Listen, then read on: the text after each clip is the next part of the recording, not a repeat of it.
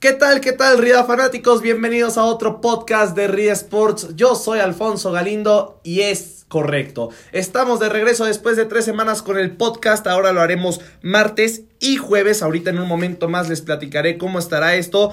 Pero no sin antes saludar a mi gran compañero y amigo que me acompaña hoy, Iván Daí Gómez Sánchez. ¿Cómo te encuentras, amigo? Bien, amigo, muy feliz de regresar al podcast y sobre todo porque ya tenemos temporada de la NFL, se acabó la espera. Feliz año nuevo, amigo. Eh, y pues contentos porque este martes vamos a estar trayendo puro fútbol americano, tanto de la NFL como el nacional, ¿no? Y tal vez otras noticias destacadas de otros deportes que no sean fútbol. Y ya los jueves estaremos con otras personas hablando sobre fútbol, soccer. Hoy faltó nuestro amigo Daniel Guaracha, pero pues así es la vida. Y empezamos, sin más que decir, comenzamos este podcast. Primero que nada, quisiera hablar sobre el Mundial de Básquetbol de la FIBA. Rápido voy a dar este qué está pasando. Ya están en los cuartos de final. Es un tema que no hemos tocado mucho en Rida. Y Argentina ya le ganó en los cuartos de final a Serbia 97-87. España ya le ganó a Polonia 90-78. Y mañana, mañana miércoles, Estados Unidos se enfrenta a Francia y Australia República Checa. El ganador de Estados Unidos Francia va contra Argentina y el ganador de Australia República Checa contra España. ¿Quién es su favorito para ganar este mundial de ahí? Eh, uf, está difícil, ¿eh? Pero yo creo que los americanos pues sí, con el equipo fuerte, aunque no traen muchas superestrellas, sufrieron contra Turquía en un partido y bueno, eh, estaría padre que Argentina tal vez los pudiera eliminar a otra potencia o España en la final. Sí, yo creo que el campeón sale de la semifinal de Estados Unidos, o sea, Estados Unidos creo que sí le va a ganar a Francia y el campeón sale de los albicelestes contra los norteamericanos. Yo también este, creo lo mismo y resaltar que Estados Unidos y Argentina ya se clasificaron a los Juegos Olímpicos con su actuación en este mundial.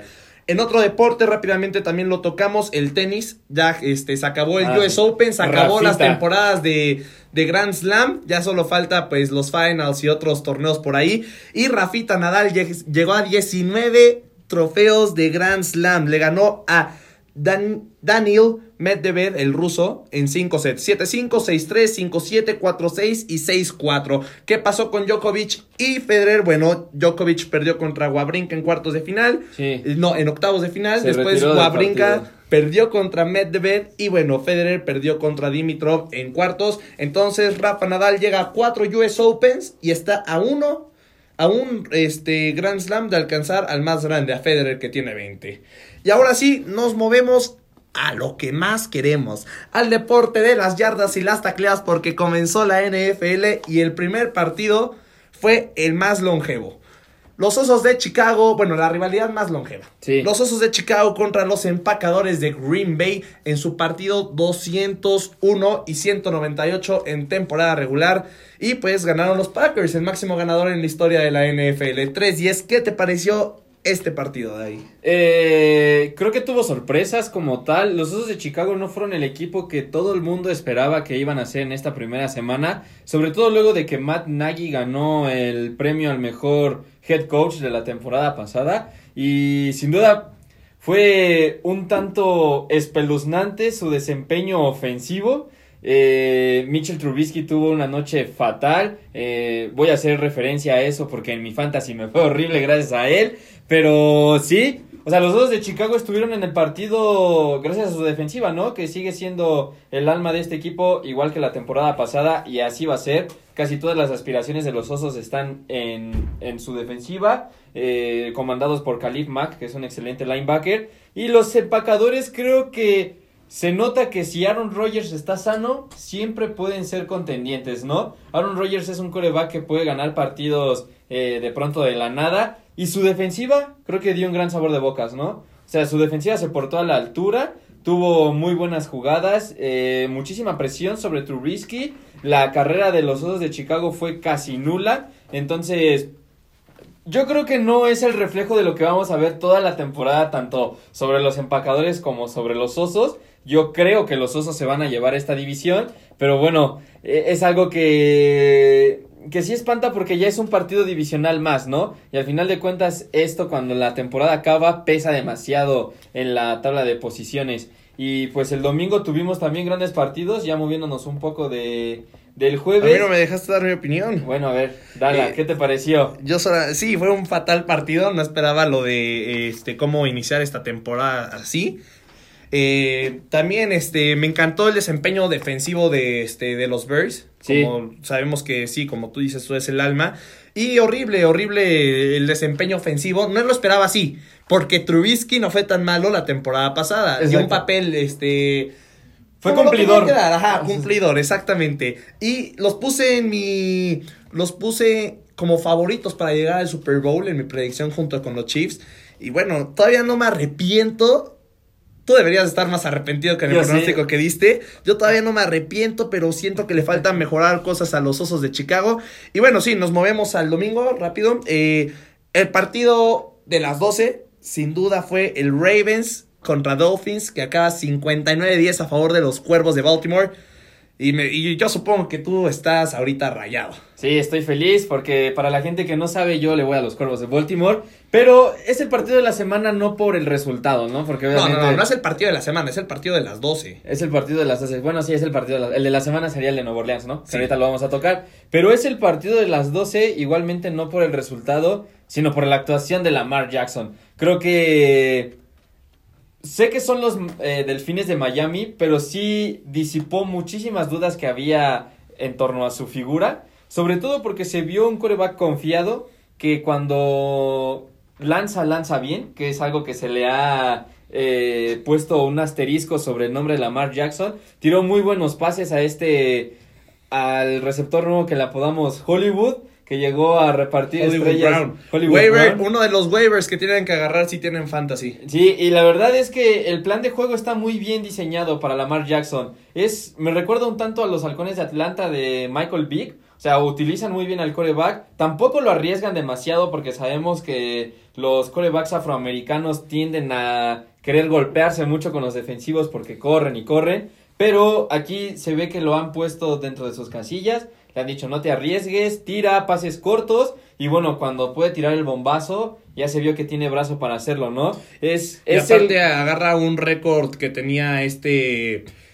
este Peyton Manning, lo bueno, lo empata, ¿no? Sí, lo empata. Cinco pases de anotación en una jornada inaugural. Es el coreback más joven en hacerlo. También es el coreback más joven en la historia de la NFL en tener un rating perfecto. Y se impuso marca para la franquicia de los Cuervos de Baltimore con 59 puntos anotados. El partido que más puntos habían anotado antes fue contra los Raiders de Oakland, 52 en total. Entonces, de buenas empezaron los Cuervos de Y Baltimore. a ver si este chavo, pues a futuro hace algo, ¿no? Le vendría bien a un equipo como son los Cuervos. Sí, y además como inició la división, parece que la van a ganar porque los Browns y los Steelers están pero Sí, para el eh, ahorita de hecho vamos a hablar sobre tus Browns, no porque sean tuyos, sino porque los pusiste en el Super Bowl.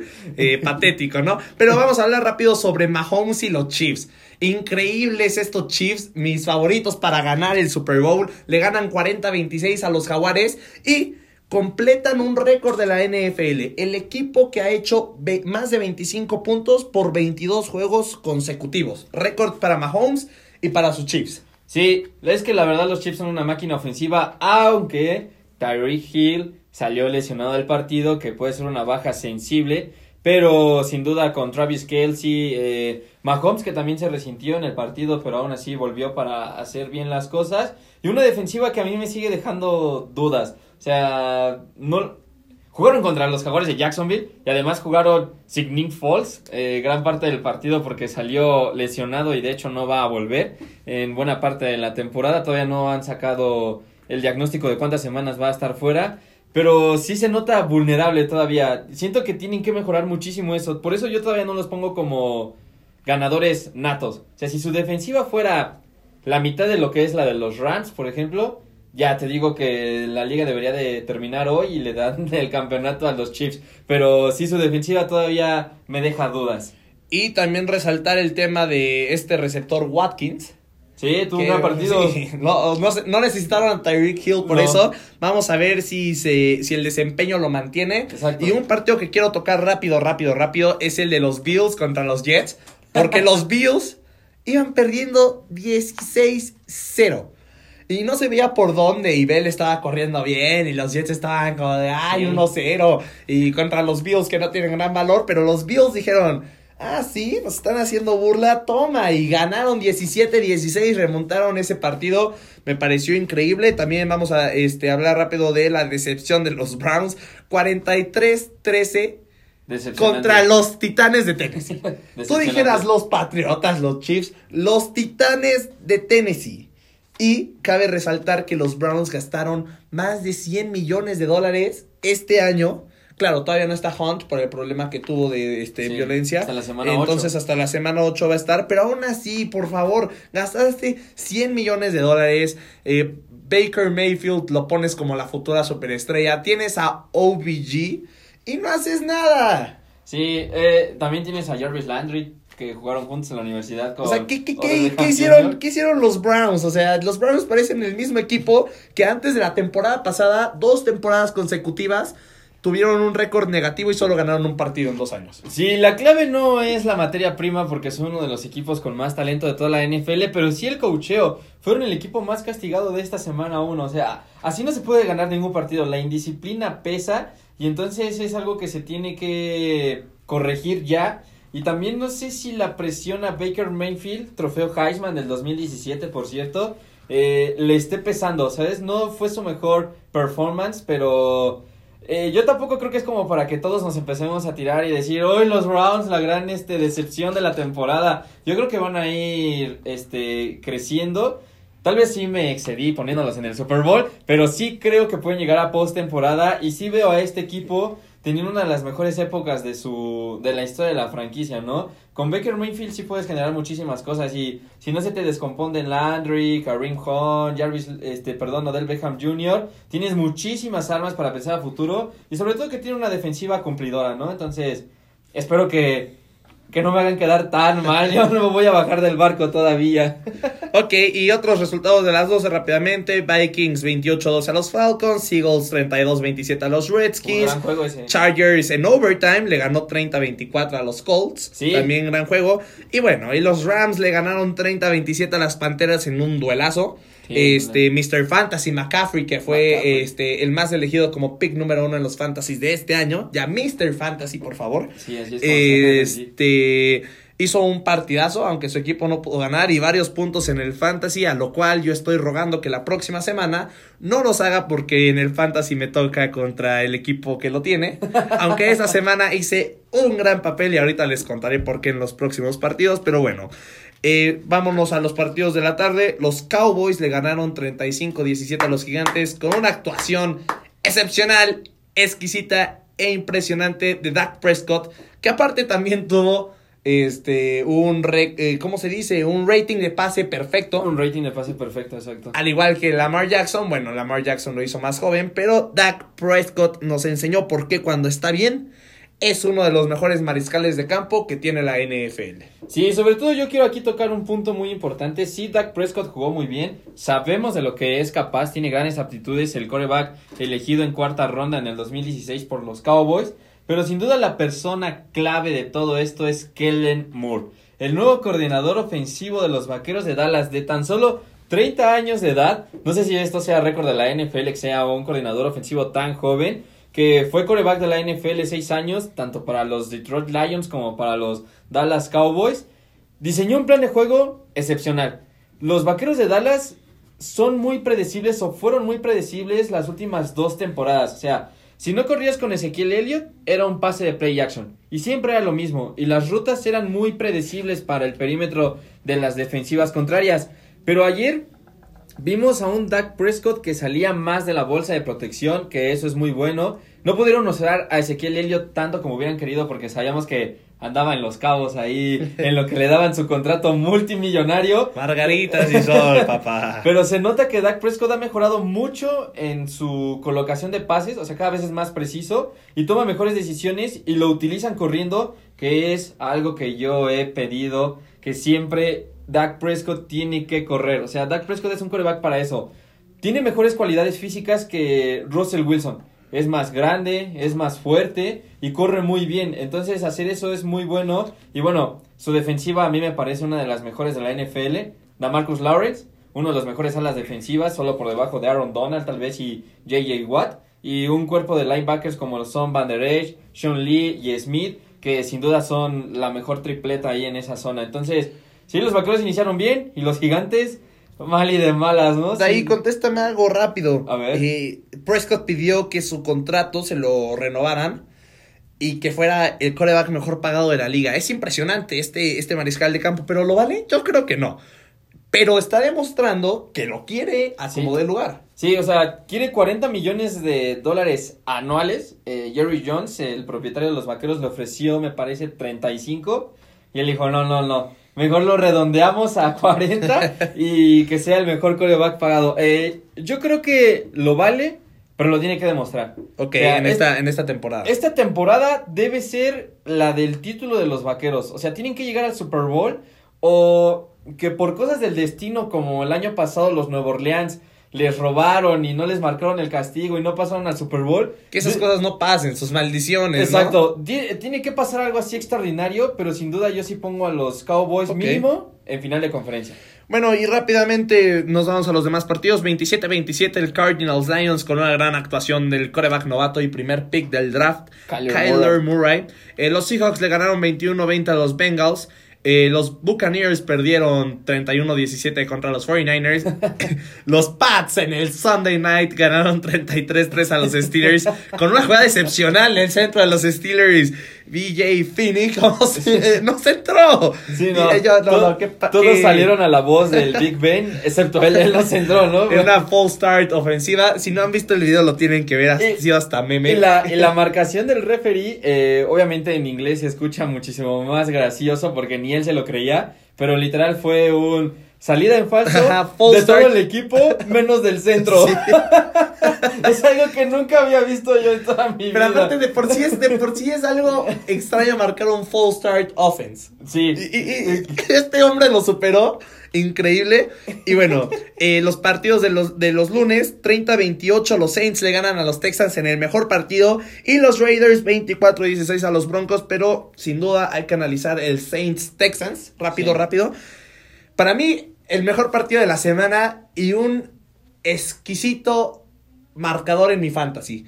Entre, entre DeAndre Hopkins y Drew Brees hicieron 51.90 puntos. ¿Cómo no, no, ¿Cómo no podía ganar el fantasy después de esto? Bueno, el primer partido. Sí, es que tienes a un receptor que está en la terna de los tres mejores de la liga. Para mí Es son- que le echas el pase más complicado del mundo y sí, agarra. Sí, sí, eh, de Andre Hopkins, Thomas de Nueva Orleans también. Y yo pondría ahí. Ay, se me está olvidando el nombre. Bueno, pero ya se los doy después. eh, en esa línea de los tres mejores receptores, ¿no? Y tienes a Drew Brees, que es como el vino, ¿no? Entre más viejo, mejor juega. Es impresionante lo que hace el mariscal de campo de los Santos de Nueva Orleans.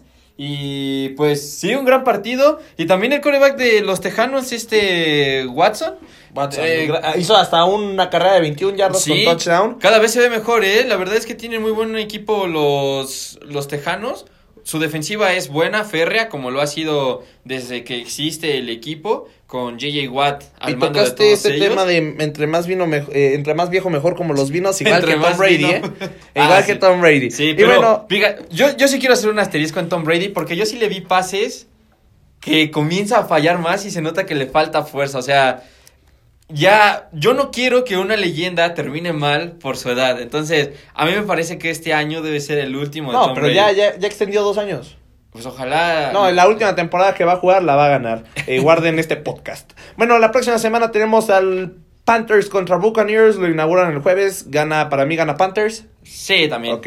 Eh, Ravens Cardinals. El domingo a las 12 para mí gana Ravens. Sí, también. Dos trofeos Eh, Heisman se enfrentan. Lions contra Chargers. Un empate o Chargers, ¿no? Eh, no, yo voy Lions. Ok, a mí me gustaría que los Chargers llegaran invictos al Estadio Azteca, igual que los Chiefs.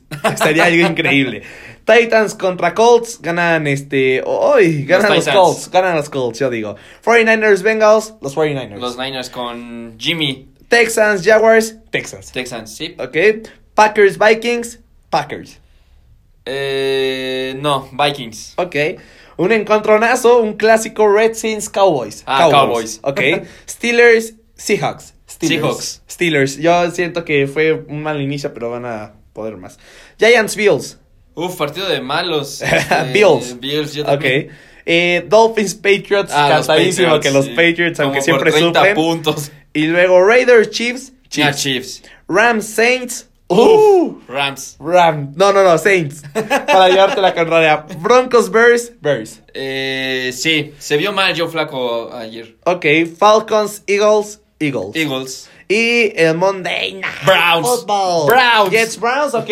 Ok, voy con los, voy con los Browns. Y pasemos rápidamente a tocar el tema rapidísimo, por favor. El de la ONEFA, el fútbol americano estudiantil en México. Porque este fin de semana tenemos el clásico estudiantil, las Águilas Blancas del Politécnico contra los Pumas CU de la Universidad Nacional Autónoma de México. Sí, se enfrentan a las 9 de la mañana para Horrible que pongan, su despertador en el Estadio de la Ciudad de los Deportes, antes conocido como Estadio Azul. Y antes eh, conocido como Estadio Azulgrana cuando jugaba el Atlante. Va a ser un juegazo, la verdad. Eh, las Águilas Blancas tienen al mejor jugador defensivo de la temporada pasada. Este linebacker, Cajiga, se pronuncia su apellido. Y bueno, los Pumas están obligados a ser campeones esta temporada luego de el la bochornosa eliminación contra los Burros Blancos también del Instituto Politécnico Nacional en semifinales la temporada pasada. Y además que tienen en su staff de coacheo a Félix Buendía, el coach que hizo campeón a Condors en la Liga Profesional de Fútbol Americano de México y que llevó literal casi a todo su staff, sea, se lo, se lo llevó de Condors a Pumas. Entonces, Pumas está obligado a ¿Y ser tú, campeón y tú esta piensas temporada. que van a ser campeones esta temporada? Sí, sí, porque los auténticos, los auténticos Tigres se han visto mal.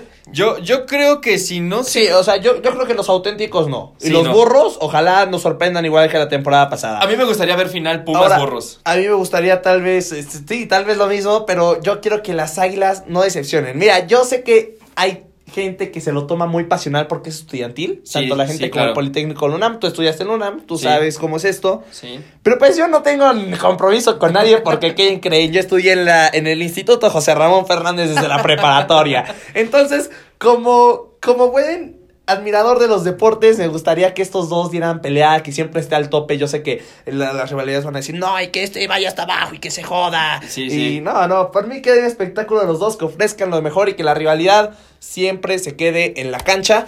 Y hablando de Águilas Pumas, ya tocaremos este tema el jueves. El jueves. Pero, este, ajá, porque también hay otro Águilas Pumas ese, ese, ese día y a las nueve, pero A de la noche. de la noche, Las sí. Águilas de la América contra los Pumas de la UNAM también.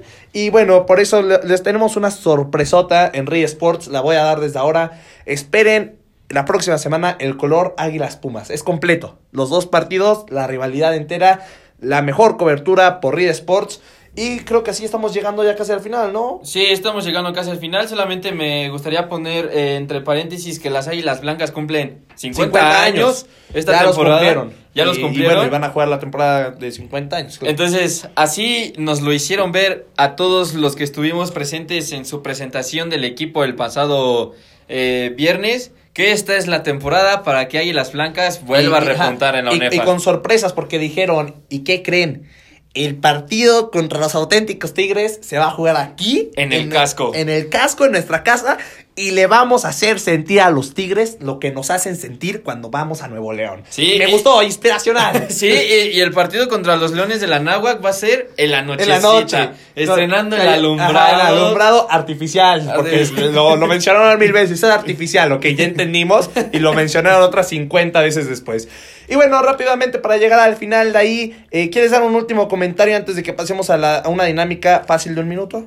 Eh, no, bueno, que Burros Blancos juega contra los Potros de Guaem el viernes. Ahí es cuando inicia la actividad de la UNEFA en esta conferencia, porque cabe resaltar que hay dos. Ya se jugaron partidos este fin de semana, pero pues vaya, yo voy a decir Burros Blancos, digo Pumas, Burros Blancos, Águilas, son mi top 3 este año en la UNEFA. Ok, y rápido vamos a la dinámica de, un de menos de un minuto. Las respuestas son sí o no y las explicaciones te las ahorras y las das en tu Twitter si quieres. Va. ¿Los Browns llegan a playoffs este año? Sí, Ok, yo también creo que sí. La segunda pregunta, ¿los Browns llegan al Super Bowl? no.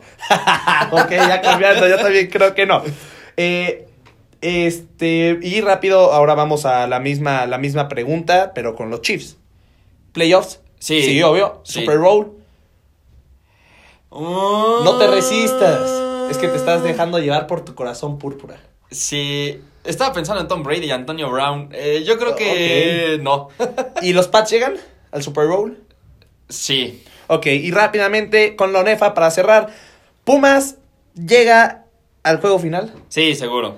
¿Y las águilas? Yo creo que va a ser un duelo de hermanos politécnicos ahí Ok, para llegar a la semifinal. Ok, Me gustaría, entonces, sí. Esta fue la dinámica, sí o no. Va- Ah, va- rápido, una, una última pregunta yo tengo. ¿Tú A tienes ver. una? Sí, yo tengo una. ¿De qué deporte? De la NFL. Ok, pregúntamela. ¿Los Cowboys llegan al Super Bowl? Uy, me gusta.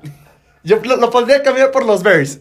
Sí y no porque lo- acuérdate que las defensivas ganan campeonatos y ahí están los Bears y yo creo que van a despuntar después. Está bien. No te la puedo contestar. Está De- bien. déjamela para después. y la última pregunta. ¿Rafael Nadal alcanza a Roger Federer en títulos de Grand Slam? Sí, claro. ¿Y lo rebasa? Sí. Ok, yo también Seguro. voy con las dos, sí. Y así llegamos al final de este programa. Muchas gracias a todos los que nos escuchan. Muchas gracias a Daí, muchas gracias a Guaracha, aunque no estuvo. Yo soy su amigo Poncho, el Búfalo Galindo. Y nos vemos el próximo jueves en el podcast de fútbol de Rida Sports. Hasta la próxima.